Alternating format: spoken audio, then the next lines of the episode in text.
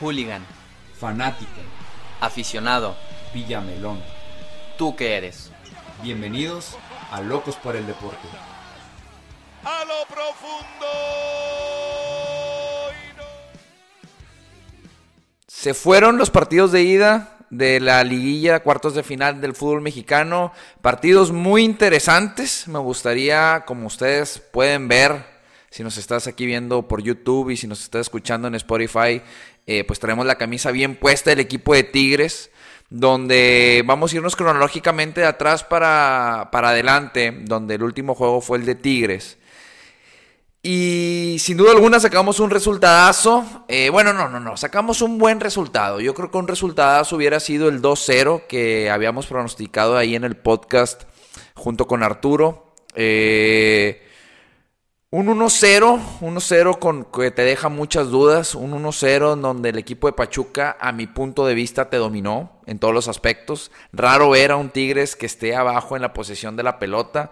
52% eh, de posesión de Pachuca, Tigres el 48%, en pases estuvieron eh, muy parecidos, en precisión de los pases, eso es algo que me sorprende, Tigres estuvo muy fallón, especialmente Carioca, Carioca para mí debe ser titular siempre y es el rey de medio campo, pero ayer a mí no me gustó para nada cómo jugó Rafita Carioca y Tigres en general. Guido Pizarro, crack, y también hablaremos de Chuy Garza, Jesús Garza, eh, que, lo, que lo hizo bien, que lo hizo bien. Posesión, 74% del equipo de Pachuca, 10 remates te hizo Pachuca, 3 al arco, Tigres solo hizo 9 y 2 al arco, uno menos en cada rubro que Pachuca. El funcionamiento de los 90 minutos, un partido muy soso, muy trabado. Pachuca salió evidentemente a hacer faltas. Eh, un equipo muy correlón. Eh, ya sabíamos cómo se iba a plantear el equipo de Pachuca. Yo no pensé que nos esperaba un partido tan soso como el que vimos. Pero bueno, eh, creo que se hizo lo que se tenía que hacer, como fuera, a penalito, a como quisiéramos, pero teníamos que ir con ventaja a la Bella Irosa. Yo creo que con ese 1-0 Tigres tiene para poder controlar un poco el partido, pero yo creo que la parte fundamental que tiene que hacer Miguel Herrera con el Pachuca en el partido del domingo a las 9 de la noche no va a ser aguantar el resultado. Tienes que ir a atacar, ya lo vimos contra León, que no te funcionó, aguantar el resultado simplemente en la estrategia del piojo no va. Creo que lo aprendió, creo que lo entendió, creo que tienen que salir ordenados, pero al ataque. Entonces, supuestamente va el chico Garza, va a repetir en la lateral de la derecha. Y la duda es si meten a Quiñones o a Aquino en la punta de la, de la derecha o izquierda, dependiendo cómo lo decida Miguel Herrera, si quiere cambiar de bandos a Rayaful y, y a Aquino. Pero para mí no hay punto de comparación, no hay punto de duda para que no juegue Javier Aquino y en la banca debe estar, perdónenme, pero Julián, eh, perdónenme, siempre le digo Julián, Luis Quiñones. Luis Quiñones debe de estar en la banca, eh, si me dieras elegir a mí, pues en la tribuna.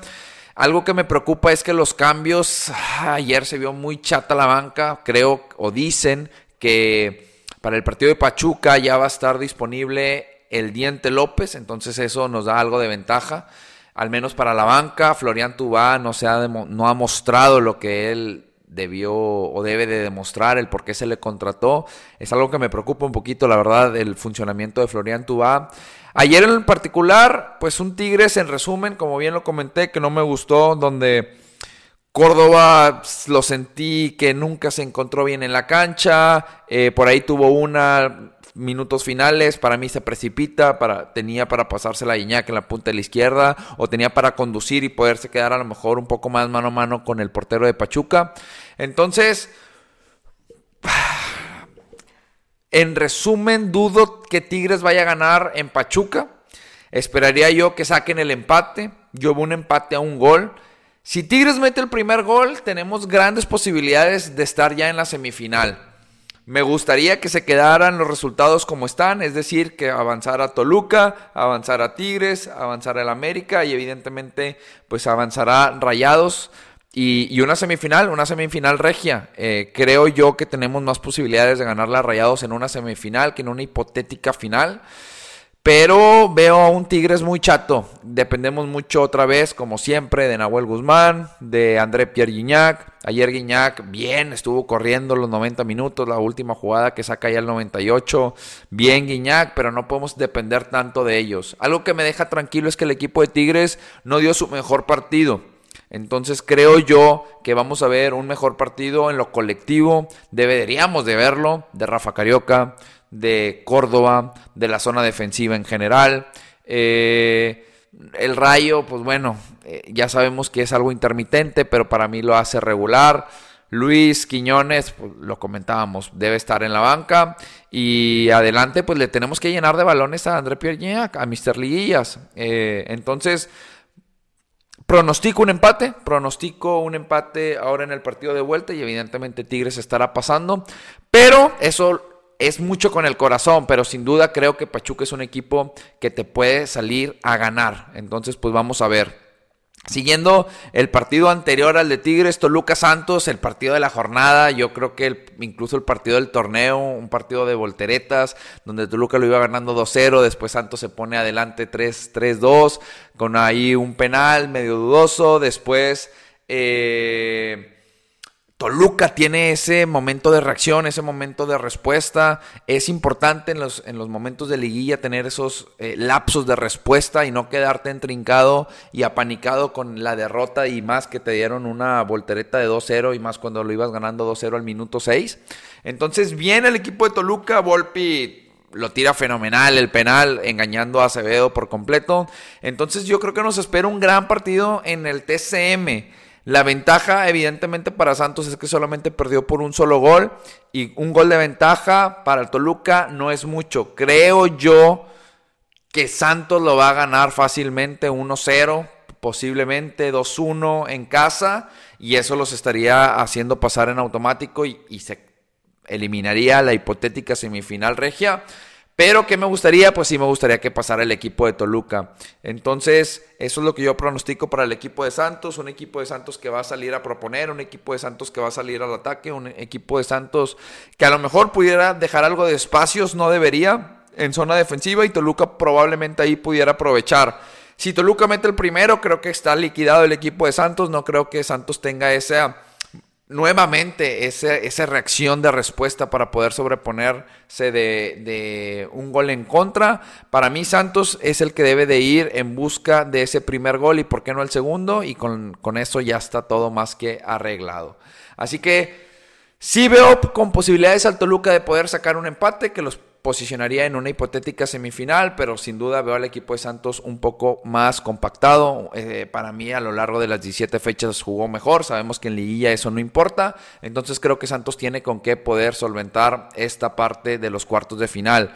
Después el equipo de Rayados con el equipo de Cruz Azul, el partido más soso que pudimos ver en estos primeros cuatro partidos de cuartos de final.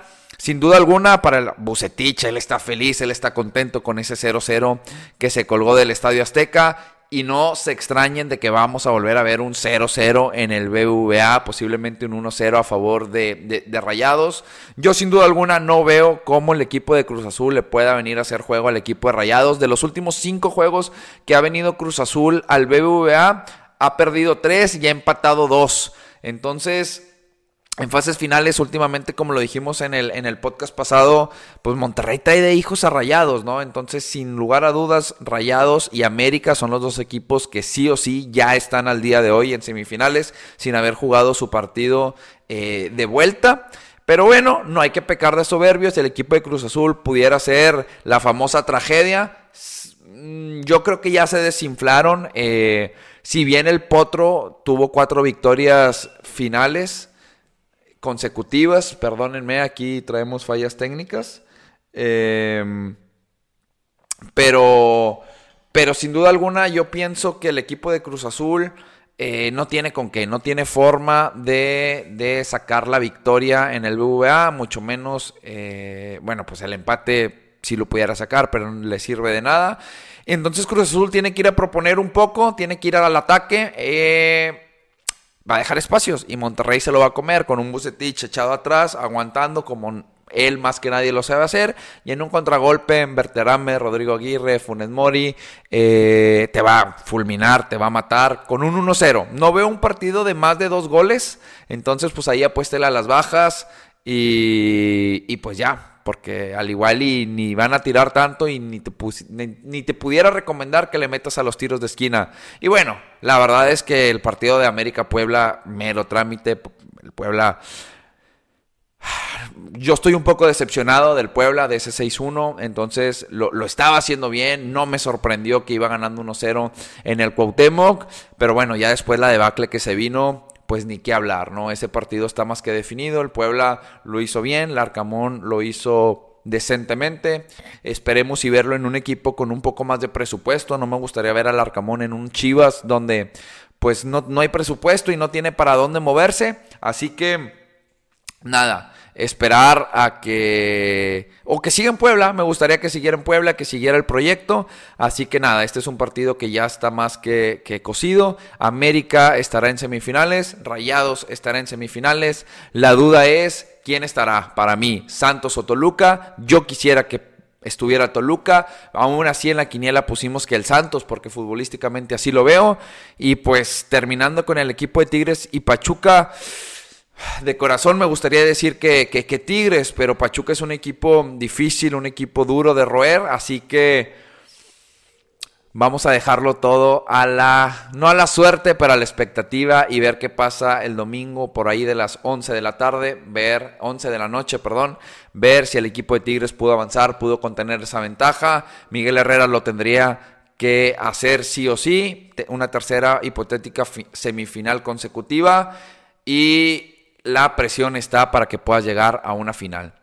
Esto es todo por hoy. Muchas gracias por escucharnos. Recuérdenos seguir en nuestras redes sociales: TikTok, Locos por el Deporte-Bajo, en Instagram, Locos por el Deporte, Somos Locos por el Deporte, en Spotify, Locos por el Deporte, en todas nuestras redes sociales. Y pues bueno, a disfrutar de los partidos de vuelta del fútbol mexicano. Y el lunes estaremos hablando de los encuentros de las semifinales y quién ves visualizamos, perdónenme, en las en la final, en la en la final, esa hipotética final. Vamos a hacer nuestros pronósticos. Recuerden que hemos dejado ahí la quiniela en el Instagram de Locos por el Deporte, así que nada, les mandamos un fuerte abrazo y recuerden que el deporte se lleva en la sangre.